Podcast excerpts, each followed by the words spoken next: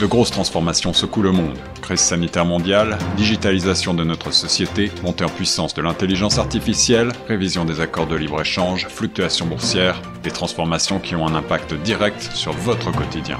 Torontois et Torontoises, pour vous permettre de mieux comprendre ces mouvances, la radio Choc FM 105.1 vous propose un coup de phare quotidien sur l'actualité avec Tierno Soumaré. Écoutez Plein Feu Grand Toronto du lundi au vendredi de 8h à 9h sur Choc FM 105.1. Bonjour, vous êtes sur les zones de chaque FM 105 en micro de Tierno Soumaré sur votre émission Plein Feu Grand Toronto. Aujourd'hui, nous avons le plaisir d'accueillir M. Carole Jolin qui est le président de l'AFO Toronto. Bonjour M. Jolin. Bonjour. C'est un plaisir de vous avoir sur les zones de chaque FM 105 ans. Il y a le budget du Premier ministre et du ministre de, euh, du budget qui ont fait une sortie la semaine passée. Quel est votre regard, faites-vous, du budget? Mais on était content que, premièrement, qu'il y ait mention euh, des francophones, du besoin des francophones, notamment au niveau de nos organisations sans but lucratif, et qu'il y a eu des annonces de ce côté-là. Donc ça, c'était euh, une bonne nouvelle. Et puis, euh, parce que déjà, on sait que le travail qu'on avait fait avec euh, lors de notre dernier sondage avec Ontario Non-Profit Network, euh, qui est une grosse organisation qui regroupe quelques 58 000 organisations sans but lucratif, eh bien, on, a déterminé euh, qu'on avait à peu près 11% de nos organisations qui étaient en, danger s'il n'y avait pas de l'aide gouvernementale qui arrivait. Donc, on était très satisfait de voir que dans le budget, il y a 2 millions qui ont été prévus, 1 million cette année et 1 million l'année prochaine qui ont été qui ont été prévus pour donner un coup de main aux organismes sans but lucratif, notamment les, les 30 ou 35 euh, qui sont dans une situation très difficile et qui risquaient de fermer leurs portes euh, d'ici les fêtes. Hmm. Satisfait pour les 2 millions, mais pour rappel, vous aviez demandé 12,5 12, millions euh, de dollars. Vous, vous retrouvez juste avec 2 millions. Comment êtes-vous satisfait? Ben, pour un, ça va nous permettre de nous occuper immédiatement des organisations les plus à risque. Et puis, euh, dans ce sens-là, on, parlait de 12,5 millions, on parlait de, de, de, travail au niveau des deux paliers de gouvernement. Euh, déjà du côté de, de FedDev, donc euh, du fédéral, pour le FedDev travaille avec le sud-ouest de la province et l'Est. On a réussi à aller chercher 1,2 million. Et puis, euh, du côté du ministère des Affaires francophones, le programme d'appui à la francophonie ontarienne de 1 million pour cette année a été consacré aux organismes sans but. Donc, on a encore du travail à faire. On attend d'avoir des nouvelles de FedDev Nord pour être capable d'avoir des, des, sommes qui vont aider les organisations du Nord.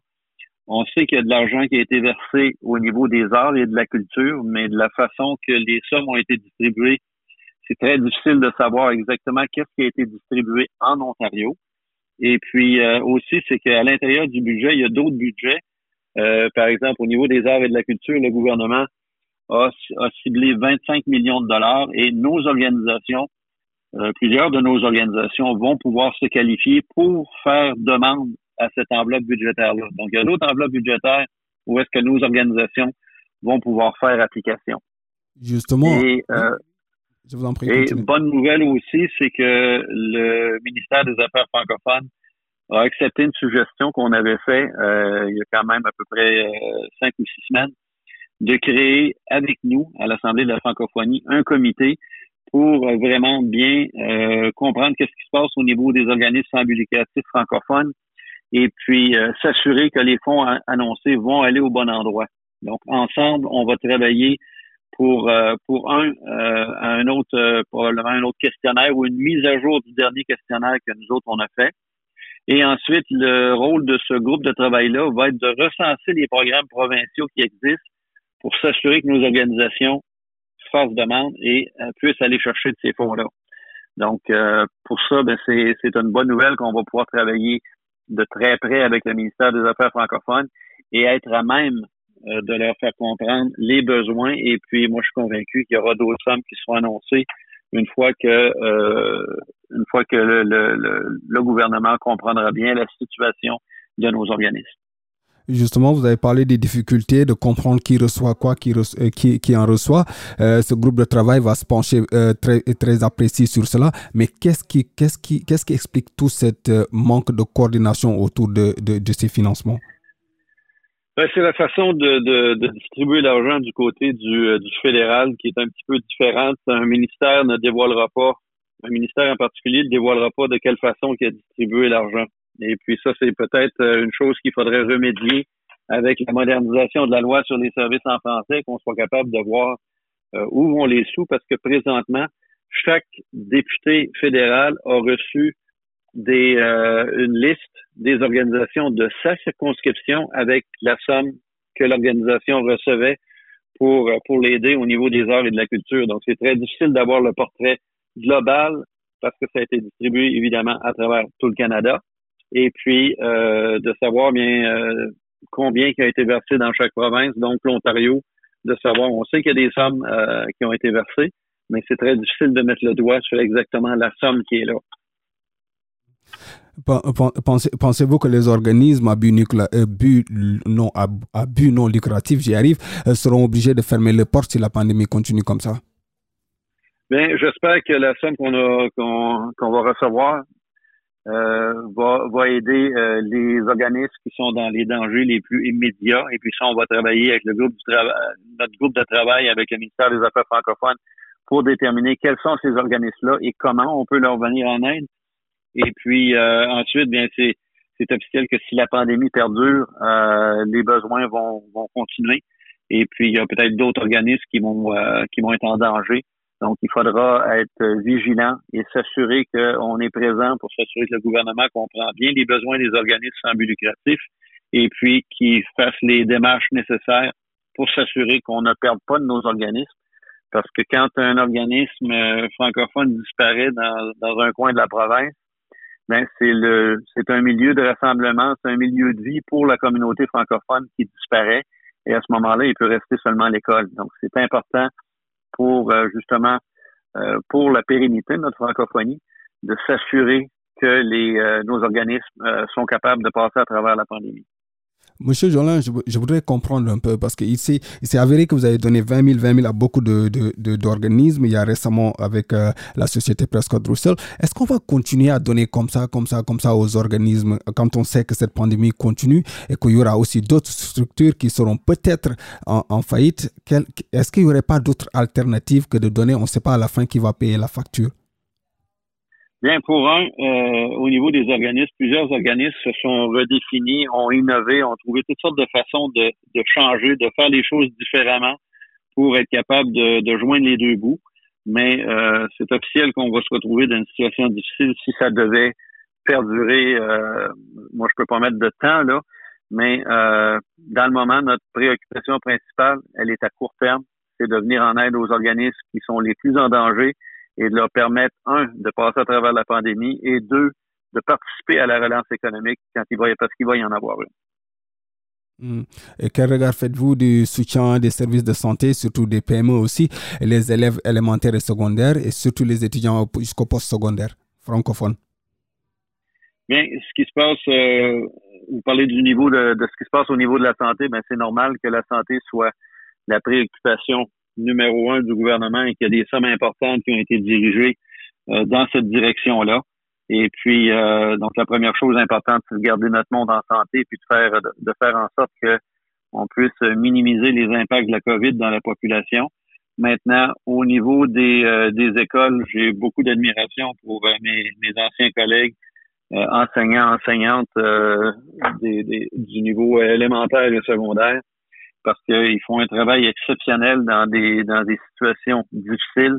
Et euh, tout ce que je souhaite, c'est qu'ils puissent passer à travers, euh, du moins la, la, première, de se rendre à la période des fêtes et d'être capable de, de, se reposer, parce que les échos que j'ai, c'est que le personnel enseignant se retrouve au même niveau de, de, de, de, je dirais, de surcharge et d'épuisement qu'on retrouve normalement au mois de décembre. Et puis, euh, on est rendu à la mi-novembre.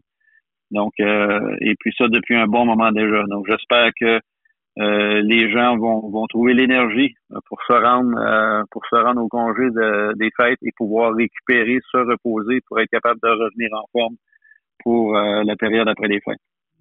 Est-ce à dire que le gouvernement se concentre trop que sur la relance économique, mais pas assez sur la santé et l'éducation? Euh, je dirais pas ça, parce qu'il y a beaucoup de travail qui est fait. un c'est important euh, avant, de, avant de penser à relancer l'économie, il faut s'assurer qu'on a des gens en santé pour le faire et qu'on est dans un milieu de travail qui est sécuritaire. Donc, de ce côté-là, comme c'est là, moi, je suis satisfait de ce que je vois. au niveau des décisions qui ont été prises. c'est pas facile. Et puis, il n'y a, pas juste le gouvernement qui a des responsabilités là-dedans. Chaque citoyen, citoyenne a une responsabilité. Et malheureusement, à bien des égards, on a vu ces responsabilités-là n'ont pas été prises par les gens. Et c'est pour ça qu'on se retrouve avec euh, avec une, une, deuxième vague d'éclosion qui est encore plus importante que la première. Euh, ben les, du côté francophone, les, euh, les écoles fonctionnent de la même façon que les écoles anglophones fonctionnent.